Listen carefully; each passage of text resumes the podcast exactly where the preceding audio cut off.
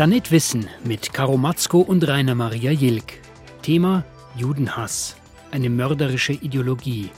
Gäste im Studio Dr. Annette Seidel-Arpacci von der Recherche- und Informationsstelle RIAS Bayern und Dr. Gideon Butsch von der Universität Potsdam. Herzlich willkommen bei Planet Wissen. Seit Jahrtausenden werden Jüdinnen und Juden gehasst, diskriminiert und verfolgt. Und dieser Antisemitismus hat immer wieder auch tödliche Folgen. Und das Ganze beginnt schon im Mittelalter. Die erste Welle von Pogromen, also Massakern an Jüdinnen und Juden, ereignet sich vor ziemlich genau 1000 Jahren. Seitdem gibt es kaum ein Jahrhundert ohne antisemitische Massenmorde. Und das hat sich leider im 21. Jahrhundert nicht geändert. Auch Deutschland, das da eine besondere Historie und damit Verantwortung hat, ist wieder Tatort antisemitischen Terrors. Bei uns im Studio begrüßen wir jetzt Frau Annette Seidel-Apache. Schön, dass Sie da sind. Hallo. Sie sind Leiterin der Recherche- und Informationsstelle Antisemitismus in Bayern, kurz RIAS. RIAS gibt es seit 2015 in Berlin, seit Anfang 2019 auch in Bayern. Wie sieht Ihr Job genau aus? Was machen Sie da? Wir dokumentieren antisemitische Vorfälle. Das heißt, Menschen können sich bei uns melden, wenn sie antisemitisch beleidigt werden, äh, angegriffen, wie auch immer. Und äh, man kann sich sozusagen online bei uns melden oder auch telefonisch. Wir äh, versuchen auch dann den Menschen unsere Unterstützung anzubieten im, im Bereich Beratung. Wenn jemand weitergehende Beratung möchte, um das zu verarbeiten, verweisen wir auf Beratungsstellen, mit denen wir zusammenarbeiten. Wir bieten auch Unterstützung an bei ähm, womöglicher Anzeigenstellung bei der Polizei, wenn die Leute das möchten. Und vor allem, das, deswegen sage ich das dauernd, ähm, wir machen nur das, was die Betroffenen, die uns äh, was melden, äh, möchten. Also wir geben keine Zahlen weiter ansonsten oder äh, veröffentlichen nichts, wenn die Menschen das nicht möchten. Öffentlichkeitsarbeit machen wir auch. Was sind das für Fälle konkret seit 2019, die da bei Ihnen eingetrudelt sind, die gemeldet wurden? In der Hauptsache sind es Fälle, die sich im Alltag zutragen, also auch in Situationen, wo man nicht, ja natürlich erstmal nicht damit rechnet, äh, zum Beispiel im öffentlichen Nahverkehr, man geht so seinem Leben nach und plötzlich äh, gibt es eben antisemitische Bemerkungen, Beleidigungen und so weiter. Und ähm, also der große Teil der Meldungen, die bei uns eingehen oder die uns bekannt werden, die Vorfälle, sind Alltags. Ähm, im Wohnumfeld, im, in der Schule etwa, solche. Rias hat erst vor kurzem die Zahlen für 2019 vorgelegt. Wie viele Fälle gab es denn? Hm, also in Bayern gab es 178 Vorfälle, die uns bekannt wurden. Ähm, da muss man auch von einem großen Dunkelfeld ausgehen, denke ich. Und auch davon, ähm, dass Rias Bayern noch eine relativ junge Einrichtung ist und ähm, das kann man zum Beispiel sehen, dass der Rias Bund hatte ähm, vorher, im Jahr vorher, 2018, 38 Vorfälle für Bayern registriert, weil die auch äh, mhm. bundesweit äh, Vorfälle ähm, registrieren. Und ja, gleich im ersten Jahr wurden uns 178 bekannt. Mhm. Aber kann man da schon von einem Trend aussprechen, also äh, reden, dass man sagt, der Antisemitismus nimmt zu? Oder sind da die, die Zahlen nicht mhm. aussagekräftig genug? Das würde ich sagen, ist schwierig sowieso nach einem Jahr ähm, Arbeit. Aber man kann es jetzt auch sehen an, an, Berlin, das es ja schon länger gibt, oder auch am Bund. Äh, insgesamt ähm, Bundesverbandsbericht haben wir auch letztes, äh, letzte Woche veröffentlicht. Und da sind es 1200, gut 1250 Vorfälle, äh, die bekannt wurden, aber nur in den vier Bundesländern, wo es überhaupt Stellen gibt. Okay. Also man kann einerseits sagen, ja, es wird mehr und es wird schlimmer. Andererseits ähm, ist es natürlich auch die Frage, wo es Stellen gibt, da melden sich auch Menschen. Mhm. Was ist denn Ihr Eindruck aus Ihrer Arbeit und wie gefährdet und wie bedroht fühlen sich die Jüdinnen und Juden in Deutschland? Mhm. Ja, ich denke gerade, ähm, ja, gerade der, der Anschlag in Halle und andere, äh, andere Fälle von extremer Gewalt sind natürlich sehr bedrohlich und verunsichernd. Und andererseits ist es aber auch so, dass gerade diese, diese Alltagssituationen, zum Beispiel im Wohnumfeld, enorm verunsichernd sind und, und man sich da auch sehr schutzlos fühlt, ne? weil das kommt sehr nahe. Ähm, und wenn man sozusagen auch zu Hause zum Beispiel ähm, beleidigt oder gar bedroht wird, ähm, ist das, der geschützte Raum. Ja, genau, ja. hat man den Schutz auch nicht mehr, den man vielleicht dann hat vor dem öffentlichen Raum zu Hause. Judenhass und Gewalt gegen Juden gehören also nicht der Vergangenheit an. Es ist eine Geschichte von Hass und Gewalt, die vor etwa zwei Jahrtausenden begann. Als Antisemitismus werden Feindseligkeiten gegen Juden bezeichnet, wenn sie begangen werden, weil es Juden sind. Antisemitismus beruht auf Aberglauben oder auf Vorurteilen und existiert seit fast 2000 Jahren. Schon im ersten Jahrhundert nach Christus beginnt die Feindschaft gegen Juden. Der Vorwurf? Juden erkennen Jesus nicht als Messias an und sie seien mitverantwortlich für seine Kreuzigung. Dieser Judenhass ist religiös bedingt. Im Mittelalter führt er zur Ermordung Zehntausender Menschen jüdischen Glaubens. Ein Aberglaube, Juden würden das Blut von Christen zu rituellen Zwecken nutzen. Unzählige Verbote treffen Juden. Sie dürfen kein Land erwerben und nicht als Handwerker arbeiten. Viele Juden werden deshalb Händler oder verleihen Geld. So entsteht das Klischee vom Juden als Wucherer, von Juden als mächtige Gruppe, die eine Weltverschwörung plane. Im Laufe der Jahrhunderte verändert sich der Judenhass. Im 19. und 20. Jahrhundert wird der Antisemitismus rassistisch.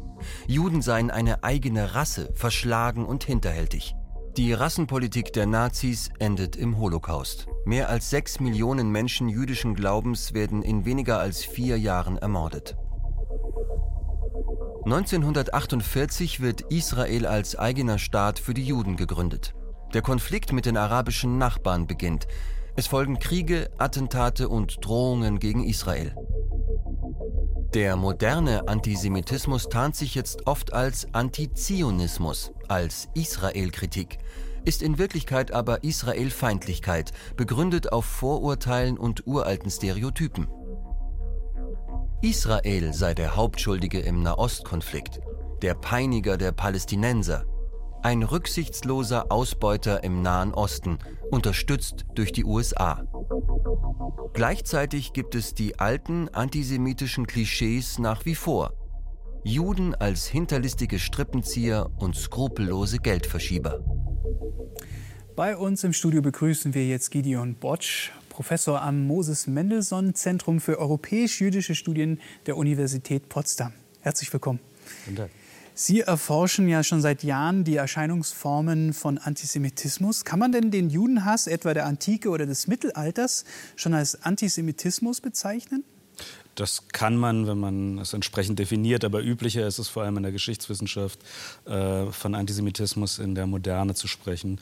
Da können Sie dann streiten, ob das äh, um 1880 losgeht oder schon früher, aber dass wir moderne Erscheinungen, spezifisch moderne Erscheinungen von Judenhass als äh, modernen Antisemitismus bezeichnen und absetzen von dem noch kirchlich begründeten, religiös begründeten Antisemitismus der Spätantike und des Mittelalters.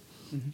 Wie sehr scheinen denn im heutigen Antisemitismus noch diese alten Klischeebilder vom Juden als Brunnenvergifter, Ritualmörder, als internationalen Strippenzieher, wie sehr scheint es noch durch?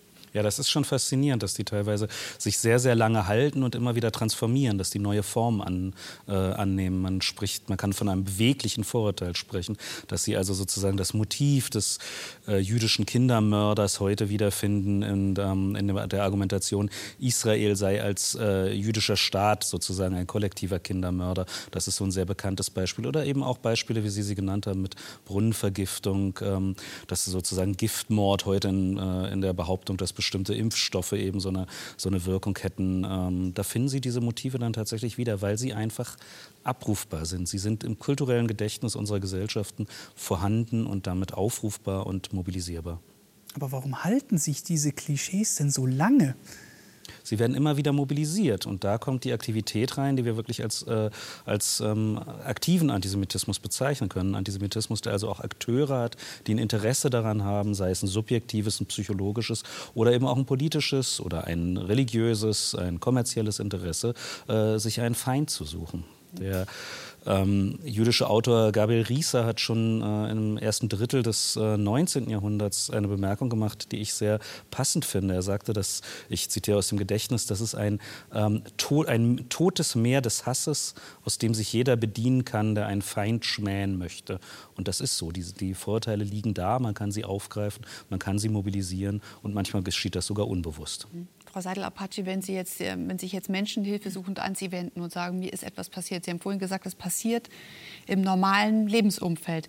Was sind das für Täter? Also was sind das für Leute, die übergriffig werden? Das ist zunächst mal nicht immer völlig klar. Also wenn es jetzt um politischen Hintergrund geht, können, können wir das nicht immer einordnen. Das sind ähm, ja äh, sehr oft eben ganz normale Menschen. Also wenn es ums Wohnumfeld geht, dann sind es eben Nachbarn. Ne?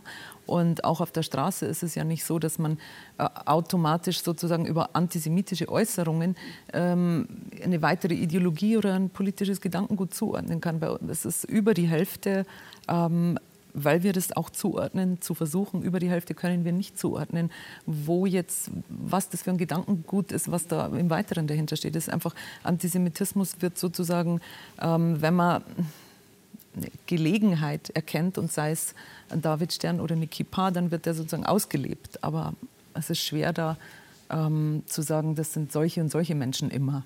Das kann man sehr schwer. Und sind das auch diese Klischeebilder, die wir jetzt schon besprochen haben oder genannt haben, die denen da um die Ohren gehauen werden? Ja, ja es äh, gab äh, zum Beispiel einen Vorfall auch. Ähm, wo ein Mensch im öffentlichen Nahverkehr ähm, angesprochen wurde und wo dann auch gesagt wurde, sie sehen, ich habe sie gleich als Jude erkannt, sie sehen so, weil sie so aussehen.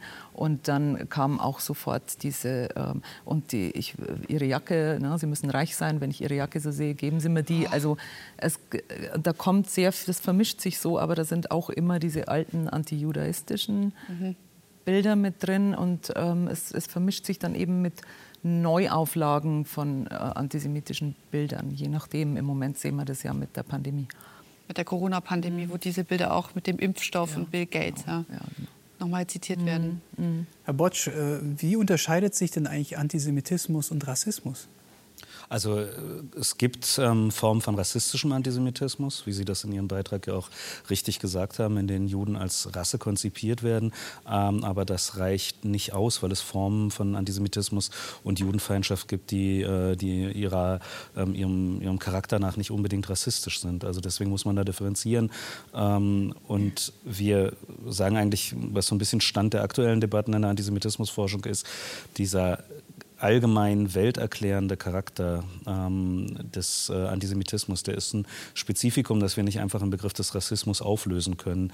Äh, natürlich ist auch ein rassistisches Weltbild eines, was ähm, denjenigen, die so denken, hilft, die Welt allgemein zu erklären, ähm, aber auf einer anderen Funktion und auf einer anderen Ebene, einer, wo man sich sozusagen überhöht. Man stellt sich im Rassismus gewöhnlich über diejenigen, die man diskriminiert und ausgrenzt. Das gibt es im rassistischen Antisemitismus durchaus auch. Ähm, aber hier geht es ja eigentlich eher darum, sozusagen Niederlagen, Defizite, empfunden oder tatsächliche einem Schuldigen zuzuschieben. Äh, und das gibt dann eine, eine Denkstruktur, ähm, die mit, mit dem Begriff des Rassismus äh, nicht deckungsgleich ist. Trotzdem sind beide aufs engste verwoben. Also der Begriff der Razza, der, der Rasse, entsteht in der, äh, im ausgehenden Mittelalter und der beginnenden frühen Neuzeit in der sozusagen der Ablehnung der ähm, Muslime wie der Juden auf der Iberischen Halbinsel. Da kommt der Begriff ursprünglich her. Eine traurige und lange Geschichte. Und wir blicken jetzt noch einmal zurück in die lange und traurige Geschichte des Antisemitismus und reisen etwa 1000 Jahre zurück. Hass und Gewalt gegen Juden ziehen sich durch die Geschichte in immer neuen Kontexten. Beim ersten Kreuzzug im Jahr 1096 zerstören Kreuzfahrertruppen zahllose jüdische Gemeinden, ermorden tausende Menschen und führen gewaltsam Zwangstaufen durch, unter anderem im Rheinland, in Regensburg, Aschaffenburg, Würzburg. Zu den religiös begründeten Feindseligkeiten und Übergriffen kommt Ausgrenzung von Juden im sozialen und beruflichen Leben. In Judenvierteln müssen sie abgeschottet von der Mehrheitsgesellschaft leben. Außerdem zahlreiche Berufsverbote. Nischen für Juden sind Geldverleih und Handel. Daraus entstehen judenfeindliche Stereotype, die bis heute wirken. In der Zeit der Pest im 14. Jahrhundert wird vielerorts behauptet, Juden hätten die tödliche Epidemie durch Brunnenvergiftung verursacht. Wie schon in früheren Jahrhunderten finden deshalb Mitte des 14. Jahrhunderts wieder Pogrome statt, also brutale Hetzjagden, Judenvertreibungen und Morde in West- und Mitteleuropa. Zwei Drittel der jüdischen Gemeinden in Mitteleuropa werden von 1348 bis 1350 vernichtet, Zehntausende Menschen ermordet.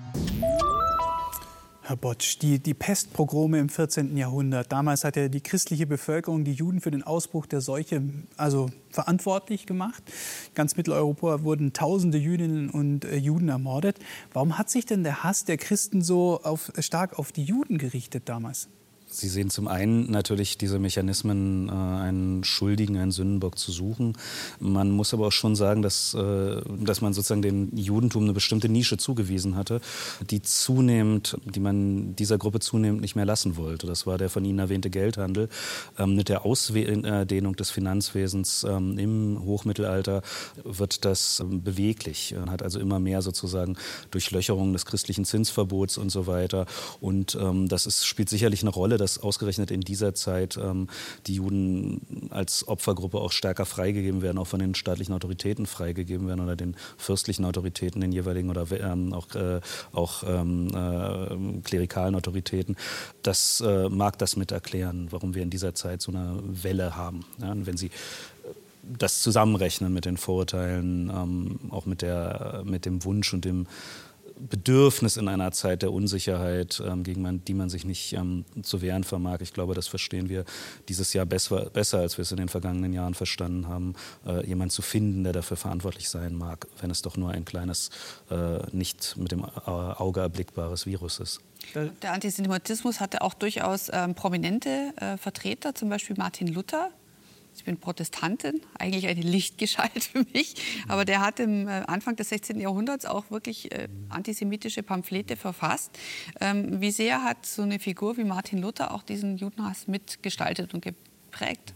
Damit sind Sie natürlich bei einer nächsten Etappe, nämlich da, wo der Übergang zur Frühneuzeit stattfindet. Ähm, und äh, Sie sagen ja eigentlich genau das, was den Antisemitismus auch so schmerzhaft macht. Natürlich sind es nicht nur die kleinen Geister äh, und die, ähm, über die man sich so stellen kann, sondern es sind eben sehr oft die Lichtgestalten, die ja auch im Falle von Martin Luther Großes geleistet haben. Das kann man ja nicht bezweifeln. Ähm, ich denke jetzt gar nicht so sehr an, an Kirchenreform, äh, sondern auch was Luther für die, für die deutsche Sprache getan hat mit seiner Bibelübersetzung Übersetzung. Aber es lässt sich eben nicht trennen von einem bestimmten Blick ähm, auf die Juden, einer Vorstellung, die zunächst bei Luther davon geprägt ist, dass die Bekehrung der Juden ähm, eine Erneuerung des Christentums einleiten wird. Und mit der zunehmenden Einsicht, dass das nicht stattfinden wird, hat sich der Antijudaismus bei Luther immer weiter ähm, verschärft und in einer rabiaten Form entwickelt, wie wir sie auch bei den anderen äh, Reformatoren seiner Zeit im Grunde nicht finden.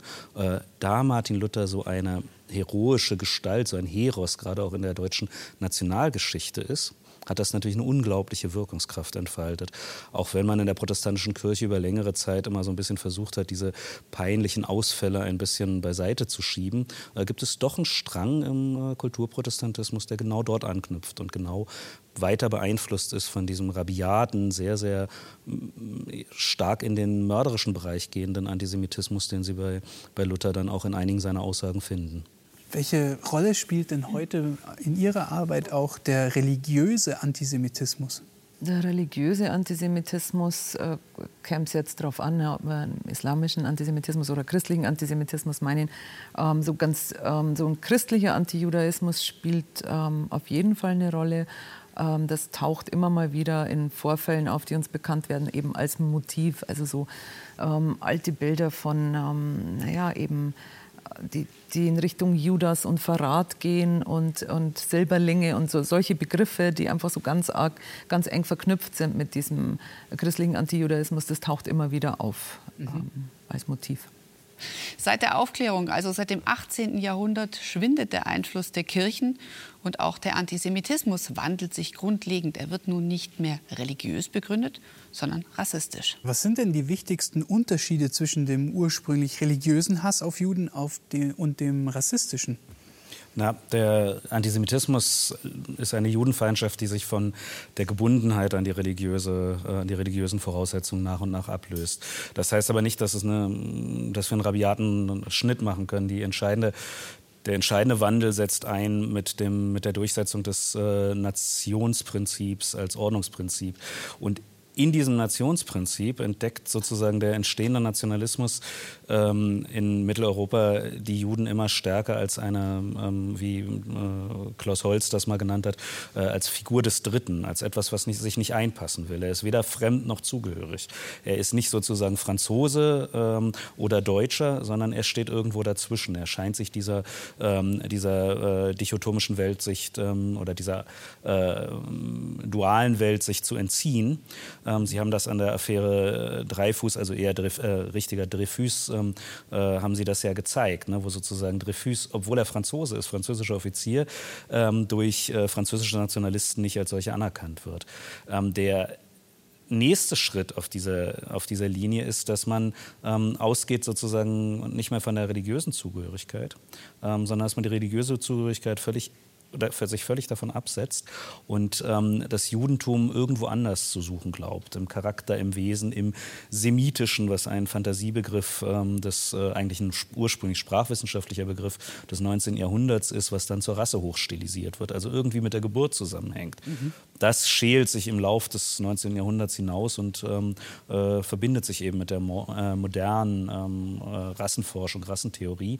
Mhm. Äh, und hier geht man dann davon aus, dass eigentlich der Jude, der nicht mehr als Jude sich zu erkennen gibt. Weil er einen anderen Namen annimmt, weil er eine andere Religion annimmt, weil er, eine, weil er die gleiche ähm, Staatsangehörigkeit, Nationsangehörigkeit hat, dass der eigentlich der gefährlichste Jude ist, der, der sich tarnt. Mhm. Das kommt dann zusammen mit diesem Grundgedanken, dass Juden etwas im Untergrund machen, im Geheimen machen, äh, was es aufzudecken gilt. Und hier kommt die besondere Sprengkraft, die dann letztendlich auf eine Schließung ähm, zuläuft, die ähm, ja, die in der äußersten Konsequenz nur noch im Massenmord äh, zu realisieren ist. Was eigentlich absurd ist, das heißt, durch diese Anpassung, wo man eigentlich nur seine Ruhe vielleicht haben will, wird einem dann noch Böses unterstellt.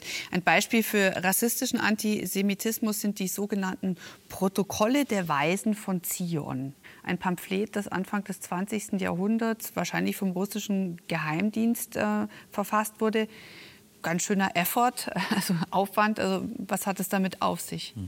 Ja, die Protokolle unterstellen im Prinzip eine, einen gesteuerten Prozess, der die jüdische Weltherrschaft sozusagen auf unterirdischem Weg herstellen soll. Das ist sehr bald sehr klar als Fälschung erwiesen worden. Äh, die Argumentation der Antisemiten ist dann ja gerade das, Zeitung, die wir als jüdisch markieren, ähm, diese Protokolle als Fälschung bezeichnen, beweist doch, dass sie nicht gefälscht sein können. Also Sie merken sozusagen, wie, diese, wie diese Verschwörungs, dieses verschwörungsmystische Denken im Antisemitismus sich gegen jeden Einwand abschottet. Das ist jetzt ein Zitat, was unmittelbar Adolf Hitler ist, aber ein relativ frühes Hitler-Zitat, dass die Frankfurter Zeitung, die eben als Judenzeitung diffamiert wird durch den, die Nationalsozialisten, dass die behauptet, die Protokolle seien gefälscht, ist der beste Beweis dafür, dass sie stimmen.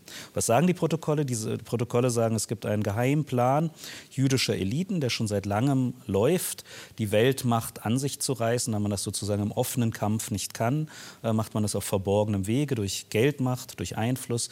Ähm, wir kaufen die Presse, wir schaffen überall in den Nationen, schaffen wir Widersprüche, die die Völker auseinanderreißen. Das heißt, sowohl finanzieren wir die, die Arbeitgeberseite als auch die, äh, die Arbeiterbewegung, die Umstürzler, ähm, äh, um die sozusagen die Nation zu destabilisieren stabilisieren. Und das sind Motive, die trotz der eindeutigen, äh, dem, Einde den, trotz dem eindeutigen Nachweis, dass die Protokolle gefälscht sind, bis heute weiterwirken. Ich wollte gerade sagen, die sind doch heute immer noch top aktuell.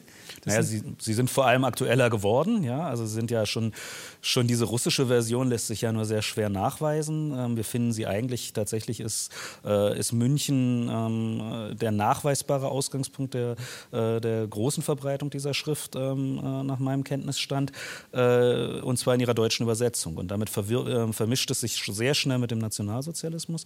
Und von hier aus treten sie dann nach 1945 ihren Siegeszug Durchzug in alle Welt an, weil es tatsächlich zum Teil ähm, nationalsozialistische äh, Propaganda-Experten sind, die sie zum Beispiel in die arabische Welt tragen. Mhm. Und heute finden wir sie aber global ähm, äh, verbreitet in den unterschiedlichsten Kontexten und von den unterschiedlichsten Trägergruppen. Natürlich hat die extreme Rechte nach wie vor einen gewissen Autorenschaftsanspruch darauf, aber sie, sind, ähm, sie finden Übersetzungen in, die, äh, in eine große Zahl von Sprachen und interessanterweise eben auch oft in kulturellen Kontexten, wo sie überhaupt kein Wirken von Juden nachweisen können, wenn sie an den massiven Antisemitismus auf Mal in Malaysia oder Indonesien oder Japan denken, äh, der dort auch äh, feststellbar ist. Mhm. Tja, und während Corona poppt irgendwie alles gerade wieder ganz aktuell hoch. Das sind genau diese Bilder, die Sie beschrieben haben, äh, in den letzten Wochen eigentlich wieder alle gelesen im Internet. Ähm, hier der Hinweis auch äh, für Sie. Mehr Informationen zum Thema und zur Sendung finden Sie auf unserer Internetseite planet-wissen.de. Tatsache ist, nicht nur am rechten Rand gibt es Hass auf Jüdinnen und Juden. Antisemitische Hetze und Gewalt kommen auch aus anderen politischen Lagern. Beim Brandanschlag auf das jüdische Wohnheim in München sind 1970 sieben Menschen gestorben, darunter auch Überlebende der Shoah. Und bis heute ist dieses fürchterliche Verbrechen nicht aufgeklärt worden. Wer der Täter ist, bisher unbekannt. Es könnten palästinensische Terroristen gewesen sein, Neonazis oder auch Linksradikale. Herr Botsch, woher kommt der Antisemitismus bei einigen Linken? Also dieser konkrete Antisemitismus in der neuen Linken äh, entsteht tatsächlich ähm, nach 1967, als man sozusagen eine, eine Umorientierung äh, in der Perspektive auf Israel einnimmt mm, und äh, sich hier dann aber bei dieser Generation, namentlich auch in Deutschland, ähm, natürlich Stereotype und äh, antisemitische ähm, Kodierungen, die schon in der Kindheit und Jugend aufgenommen wurden, äh, die eher mit der, mit der, mit der NS-Geschichte Deutschlands auch zusammenhängen, mischen mit einer Vorstellung, dass die äh, Israelis, ähm, die Juden heute im Nahen Osten das tun würden, äh, was sozusagen die, äh, die Nationalsozialisten mit den Juden getan hätten. Äh, und das entwickelt sich im Jahr 1970 tatsächlich in Deutschland, äh, 69, 70 in eine Richtung, die es plausibel macht, ähm, dass ein solcher, eine solche Tat wie in München durchaus von linksextremistischen Tätern begangen worden sein kann. Ja? Mhm. Wir hatten einige Monate zuvor, am 9. November 1969 in West-Berlin, einen geplanten Bombenanschlag auf die Gedenkveranstaltung im jüdischen Gemeindezentrum in der Fasanenstraße. Ähm, und es gibt Bezüge von den, äh, von den Tätern, die diese Pla Tat geplant hatten, nach München. Es ist ähm, durchaus im Bereich des Möglichen, wie es im Bereich des Möglichen bleibt, äh, dass es rechtsextremistische Täter Täter waren, palästinensische Täter waren oder auch nicht ausgeschlossen ein, äh, eine Einzelperson, die, äh, die das zu seiner Aufgabe gemacht hat, hier jüdisches Leben zu vernichten. Mhm wirklich frappierend daran ist diese Vernichtungsabsicht. Hier ist nichts schiefgegangen, hier, ist nicht, hier sollte nicht ein Warnschuss, sondern hier ist tatsächlich eine Brandfalle gelegt worden, der niemand entkommen konnte. Ähm, das, ist, das muss man wirklich betonen. Diese, diese Menschen sind nicht kollateral aus Versehen ums Leben gekommen dabei, sondern das war die Absicht. Das war stabsmäßig geplant, da das kam keiner war. Naja, es war zumindest beabsichtigt, dass hier Menschen sterben. Mhm. Das muss man sehr deutlich so sagen. Ähm, und äh, es ist ja auch nicht so, dass, dieser, dass diese israelfeindlichen Positionen innerhalb der, der politischen Linken damit überwunden gewesen wären. Die wirken ja weiter. Ähm, und die wirken also noch mindestens bis, in, bis ans Ende des Jahrzehnts so weiter, dass man sich äh, terroristischen Gruppen anschließt oder mit ihnen gemeinsam agiert, die, äh, die tatsächlich auch Mordabsichten nicht verbergen. Ähm Aber bleiben wir, kommen wir mal gleich ganz konkret ins Heute. Frau Seidel-Apache, wie, wie, oft begegnet Ihnen denn linker Antisemitismus in Ihrer Arbeit jetzt? Mhm. Ja, der begegnet uns schon und es gibt auch nicht sehr viele, muss ich aber sagen, äh, aufgrund dessen, ne, wo, wo man das überhaupt festmachen kann, den politischen Hintergrund. Da ist es nicht sehr viel, was uns so von linker äh, Seite begegnet, aber was wir dann tatsächlich als Vorfälle auch registrieren. Aber das kommt dann aus eben einer links-antiimperialistischen äh, Sicht und ähm, ist natürlich verknüpft mit dem Gedanken, dass man die, die angebliche Befreiung der Palästinenser unterstützt und sich insofern da in einer, in einer Verbindung wähnt. Und, ähm, ja, und darüber aber auch, ähm, das ist meistens israelfeindlicher, äh, israelbezogener Antisemitismus, aber kann sich auch durchaus dann ne, gegen jüdische Einrichtungen richten, die ne, keine israelischen Einrichtungen sind. Aber auch diese Identifikation mhm. gibt es aber da auch, auch im linken Antisemitismus. Für heftige Debatten sorgt ja auch immer wieder eine Boykottkampagne gegen den Staat Israel, die mhm. sogenannte BDS-Kampagne. Mhm. Wie einflussreich ist diese denn bei uns? Die ist in Deutschland glücklicherweise, würde ich sagen, nicht so einflussreich wie etwa in Großbritannien oder USA. Mhm. Ähm, da gibt es viele Prominente, die sich dieser Kampagne auch Auch viele, haben. vor allem auch viele Künstlerinnen, Musiker, Musikerinnen. Und ähm, da ist es auch gerade an, äh, an den Unis im akademischen Bereich sehr einflussreich. Und ähm, ich würde mal sagen, insgesamt, dass die BDS-Bewegung in Deutschland so ein richtiges Bein zum Beispiel in die Unis so stark nicht reingekriegt hat, dass es möglich ist, da Menschen irgendwie die Plattform zu entziehen und äh, permanent Proteste zu organisieren. Also wie gesagt, wie in anderen Ländern. Aber was ich gerade sehr problematisch finde, ist, dass es zunehmend Leute aus dem akademischen Bereich, durchaus auch aus Feldern, aus denen ich komme, also es ist, ich finde es auch wahnsinnig frustrierend äh, gibt es immer mehr Akademiker und Akademikerinnen aus zum Beispiel USA, anderen Ländern, ähm, die offene Briefe schreiben hinsichtlich dessen, was in Deutschland passiert, weil Deutschland eines der wenigen Länder ist, was ja auch von Bundesregierungsseite auch sich gegen die BDS gestellt hat und wo es auch in Städten wie München die Beschlüsse gibt, ähm, städtische Räume nicht, Beispiel, nicht äh, ähm, ja. herzugeben. Ne? Und da gibt es eben so eine seit einer Weile so eine Welle von offenen akademischen oder Briefen von Künstlern und Künstlerinnen, die äh, Deutschland da vorwerfen, ähm, sozusagen äh, ähm, die Meinungsfreiheit völlig zu untergraben und sowas. Und das ist BDS selber sagt ja auf den Vorwurf, antisemitisch zu sein, das stimmt nicht. Was mhm. würden Sie sagen?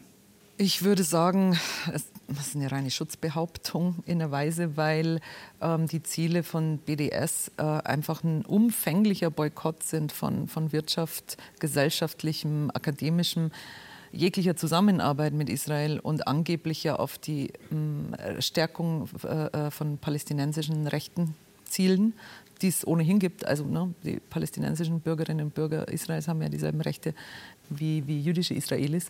Und äh, die BDS zielt ja auch auf dieses Rückkehrrecht ähm, aller sogenannter palästinensischer Vertriebener von, ne, und zielt eigentlich auf ähm, die Abschaffung Israels als jüdischen Staat hin. Und ich würde sagen, es ist im Kern eine antisemitische Bewegung. Frau Seidel-Apache, bevor Sie ja die Leiterin von RIAS in Bayern wurden, ähm, haben Sie geforscht, und zwar in Großbritannien und USA, und zwar Antisemitismus im Hip-Hop.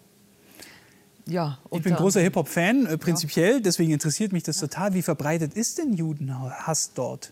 Ich habe mir US-Hip-Hop angeguckt, aber vor allem auch die Entstehungsgeschichte sehr genau, die meiner Meinung nach nicht sehr oft angeguckt wird, wo es im Grunde schon, wo man 100 Jahre zurückgehen kann zu den Entstehungen, äh, ähm, den Gründungen von so ähm, sehr eklektischen, ähm, quasi islamischen Befreiungs, religiösen Befreiungsbewegungen. Ähm, was mich interessiert hat, war eben der Einfluss dieser quasi islamischen, eklektischen Organisationen auf die Entstehung der, des Hip-Hop. Und das ist sehr stark so. Und das sieht man auch heute noch, dass die Nation of Islam oder Abspaltungen von ihr, dass die meisten Hip-Hop-Künstler, Künstlerinnen da affiliiert sind. Und man findet auch sehr, sehr viele Versatzstücke dieser zum Teil sehr kruden Welterklärungen, die findet man in, in den Lyrics sehr stark wieder. Und das hat mich sehr interessiert. Mhm. Aber es gibt auch deutsche Texte, die sehr wohl antisemitisch daherkommen. Ähm, ich weiß nicht, ob Herr Botsch, ob Sie Hip-Hop-Fans sind, aber 2018 gab es einen Antisemitismus-Skandal im deutschen Rap. Die Kollega und Farid Bang haben sich da antisemitisch geäußert. Ähm, zeigt das, ein, ist das einfach nur ein Beispiel, wie verbreitet Antisemitismus immer noch ist im Mainstream auch? Also Kollege und Farid Beng höre ich nicht. Bei Suki und der Antilopengang finden Sie solche Inhalte nicht. Ähm, also da muss man sicherlich auch bei popkulturellen Phänomenen differenzieren. Was mir auch nicht, äh, was ich auch bei diesen Beispielen nicht sagen kann, ist, wie weit sind das Strategien, sich in einer bestimmten Szene sozusagen Street Credibility zu schaffen. Ähm, Deutungs- und Umdeutungsprozesse, die hier stattfinden, äh, kann ich schwer beurteilen, weil ich ähm, hier diese Sprache dieser, dieses Bereichs der, der Jugend- und Popkultur zu wenig kenne. Ähm, wir haben ein verbreitetes Motiv, ähm, in dem sozusagen Jude ein benutzbares Schimpfwort ist. Und das finden wir in verschiedenen Jugendkulturen, das finden wir in verschiedenen Orten, ähm, wo äh, jugendkulturelles Leben gelebt wird. Und das finden wir im Hip-Hop, können wir das finden. Wir können es auch in anderen Jugendkulturen finden. Wir finden es auf dem Fußballplatz aller, aller Ligen ähm, als sozusagen ein bereitstehendes, vorhandenes Wort. Was ganz interessant daran ist, ähm, äh, auch analytisch interessant ist, ist, dass es sozusagen die Identifikation Jude und Opfer gibt. Ja? Und Opfer, das will man nicht sein. Und das finden Sie ja teilweise in diesen Texten dann auch, die, die sozusagen diese, diese Abgrenzung vom, vom Opfer sein. Und da kommen Sie natürlich mit einer, kommen Sie natürlich an ein Element, an eine Ebene von bestimmten, vor allem auch sehr ähm, sehr äh, maskulin auftretenden Jugendkulturen mhm. ran. Äh, und wenn Sie diesen Faden weiterspinnen, dann sehen Sie eine weitere Motivlage im modernen Antisemitismus, äh, die hier auch eine Rolle spielt, nämlich sozusagen äh, dem Juden dem Juden in Anführungsstrichen zuzuschieben für eine Ephemerierung, für eine Verweiblichung, für eine Schwächung einer männlich, früher männlich geprägten Das ist ja auch irgendwie frauenfeindlich. Wie verbreitet ist eigentlich muslimischer Antisemitismus in Deutschland? Ja, die Frage ist ein bisschen schwierig, weil wir keine spezifischen, ähm, spezifischen Einstellungsstudien haben, die das wirklich seriös äh, abbilden würden, ähm, wie verbreitet muslimischer Antisemitismus ist. Äh, man muss sicherlich auch noch mal erklären, was gemeint sein kann, wenn man muslimischer Antisemitismus sagt. Ich würde darunter immer etwas verstehen, was religiös motiviert aus, dem, aus einer bestimmten Interpretation des Islam heraus äh, antisemitisch auftritt. Ähm, das muss man abgrenzen von anderen Formen von Antisemitismus. So etwas gibt es, aber selbstverständlich können sie äh, Muslime oder Moslem sein, ohne Antisemit zu sein, so wie sie Christ oder Christin sein können, ohne Antisemit oder Antisemitin zu sein. Ähm, nur können wir auch nicht wegleugnen, dass es solche Interpretationsstränge gibt, die sich auch auf Suren des Koran beziehen können. Dann müssen Sie schon sehen, dass Sie in einigen der, der Moscheegemeinden in Deutschland äh, Freitagspredigten finden, Inhalte, religiöse Inhalte verbreitet werden, die ähm, äh, mindestens hochproblematisch sind, manchmal aber auch offen äh, antisemitisch sind. Juden beherrschen aus dem Hintergrund die Welt. Eine antisemitische Wahnvorstellung, die aber nicht wegzukriegen ist, sieht man gerade aktuell wieder bei Corona. Ja, eines der größten Probleme ist, denke ich, dass die Menschen glauben, sie sind im Besitz von einer Wahrheit, die nur sie erkannt haben. Da kämen wir eigentlich wieder ein bisschen zum Hip-Hop zurück. Da gibt es das auch so ein bisschen, ähm, finde ich. Ähm, eine Wahrheit, die man einfach, man hat was durchschaut und die anderen sehen das alle nicht. Und insofern denke ich, hat das auch nicht sehr viel mit dumm oder Verrücktheit zu tun, sondern man glaubt tatsächlich, dass, ähm, dass da was passiert. Ja? Weltweit. Ähm, natürlich im Verborgenen, was aber nur eine bestimmte Gruppe überhaupt über, über, über, überblickt und übersehen hat. Und das, so, so ein Gedankengut, äh, so ein Verschwörungsdenken hat sowieso äh, Antisemitismus schon immer so ein bisschen, ist da inhärent, äh, ein offener Antisemitismus ist da immer zu befürchten. Und das sehen wir gerade auch, wir monitoren von RIAS auch so viele ähm, Veranstaltungen im Moment wie möglich, Demonstrationen und so weiter. Und da sehen wir das auch. Da, da kommt äh, auch mittlerweile ein ganz offener Antisemitismus. Und da kommt ja ganz viel zusammen, Herr Botsche. Also wenn wir uns mal anschauen, da, da trifft sich eigentlich ja wieder alles, was es an antisemitistischen Strömungen eigentlich gibt. Was für ja, Klischees und alte Bilder tauchen jetzt bei diesen Corona-Demonstrationen auf? Na, Sie haben im Grunde genommen wieder diesen Erklärschlüssel, den Frau Seidel-Apache ja gerade äh, gerade auch zur Sprache gebracht hat. Sie haben diese, dieses diese Möglichkeit in einer komplex gewordenen modernen Welt sich das Gefühl zu geben, als könnten sie wieder Kontrolle erlangen, indem sie diese äh, nicht ähm, einer Person zurechenbaren oder einer kleinen Gruppe von Personen zurechenbaren Prozesse, die unser Leben bestimmen in der Moderne, ähm, indem sie die sozusagen runterbrechen auf eine vermeintliche Verschwörung, die sie auch dann, der sie, derer sie dann meinen, auch habhaft werden zu können. Legen wir diesen Strippenziehern, ob, sie, ob man sie nun als mit dem Namen Soros oder den Rothschilds äh, äh, benennt oder ob man abstrakt sagt, die, die Federal Reserve Bank, die Fed ist schuld oder, ähm, oder wer auch immer. Aber wir legen diesen wenigen Leuten das Handwerk, dann können wir wieder, können wir wieder Kontrolle gewinnen äh, über einen Prozess, den wir ansonsten schwer kontrollieren können. Und das Welche? ist aber eben ein, ein Motiv, ähm, das Akteure hat, das äh, Personen hat, die das benennen. Und damit sind wir dann bei, bei den wichtigsten Akteuren, ähm, die Antisemitismus bis heute auf Antisemitismus nicht verzichten können. Das ist neben dem, Is dem Kernbereich des Islamismus, ist das vor allem der Rechtsextremismus. Da wollte ich gerade fragen. Also welche Rolle spielen denn dann die Rechtspopulisten und die Rechtsextremen, die ja in den letzten Monaten wieder extremen Aufwind bekommen haben. Mhm. Also Sie müssen sehen, es gibt im Bereich Rechtsaußen gibt es ein, nach wie vor ein sehr breites Feld und ein wachsendes Feld, ähm, das äh, offen antisemitisch ist, ähm, offen neonazistisch ist ähm, und das äh, nach allen Beobachtungen und Daten, die mir vorliegen, auch am Wachsen ist, sich stabilisieren in, innerlich. Dazu kommt aber noch eine, eine Öffnung ähm, der, der Schleusen äh, für diese, für diese ähm, Hassgedanken äh, durch Akteure, die äh, Antisemitismus weniger stark mobilisieren in ihrer, in ihrer eigenen Arbeit. Ähm, ich denke hier vor allem an die, äh, an die AfD, die allerdings, das muss man sagen, in den letzten anderthalb Jahren sehr deutlich oder zwei Jahren ungefähr sehr deutlich offener ähm, sich sozusagen geöffnet hat für antisemitische, äh, auch sozusagen mit Antisemitismus spielende, Antisemitismus mobilisierende äh, Propagandafragmente, wie Sie sie etwa auch in Reden oder Texten von, äh, der, aus der Parteiführung äh, finden. Da ähm, sehen wir bei der AfD, sie will eigentlich vermeiden, offen antisemitisch aufzutreten. Aber es dringt immer wieder durch und das zeigt sich eben auch in ihrem Personal, das eben zum großen Teil oder zu einem äh, bedeutsamen Teil aus antisemitischen Basisstrukturen auch äh, geprägt wurde. Ja? Ähm, durch ihr Umfeld, die breite Bewegung, auf der es schwimmt, die sehr deutlich im Antisemitismus mitfußt. Und damit hat sie auch den Schulterschluss mit vielen anderen rechtspopulistischen Parteien, wenn wir zum Beispiel nach Ungarn schauen. Äh, da ist eine Verbindungslinie da. Ähm, das ist in Ungarn ein bisschen kompliziert. Sie haben in Ungarn heute, ähm, äh, soweit ich informiert bin, eine sehr breite ähm, Nationalkultur, die einen ungarischen Nationalismus im Widerspruch zu, ähm, zu einer äh, jüdisch geprägten ähm, Gegenposition formuliert. Und äh, ähm, äh, sie finden allerdings bei der Regierungspolitik da gewisse Abstriche, äh, was auch daran liegt, dass ähm, Orban immer sozusagen wie viele Kräfte auf der politischen Rechten heute versucht immer so demonstrativ nach außen ein Bekenntnis zu Israel zu, äh, zu propagieren. Ja? Das ist ein sehr zweischneidiges Schwert, ähm, weil es selbst sehr stark mit antijüdischen Motiven spielt. Was also Israel und Juden dort zugeschrieben wird, ähm, spielt schon sehr stark mit anti, äh, antijüdischen, antisemitischen Motiven.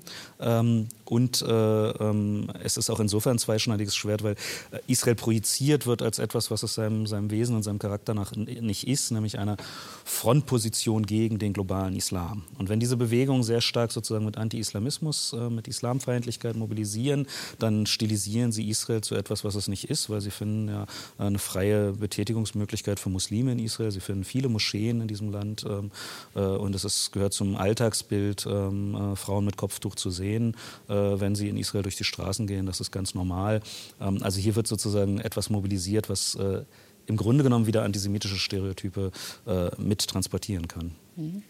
Dann sage ich an dieser Stelle vielen herzlichen Dank, dass Sie beide heute bei uns waren hier im Studio. Es war eine sehr, sehr interessante und aufschlussreiche Sendung. Absolut. Und ich bedanke mich auch bei Ihnen zu Hause fürs Zuschauen. Mehr Planetwissen gibt es auch morgen wieder.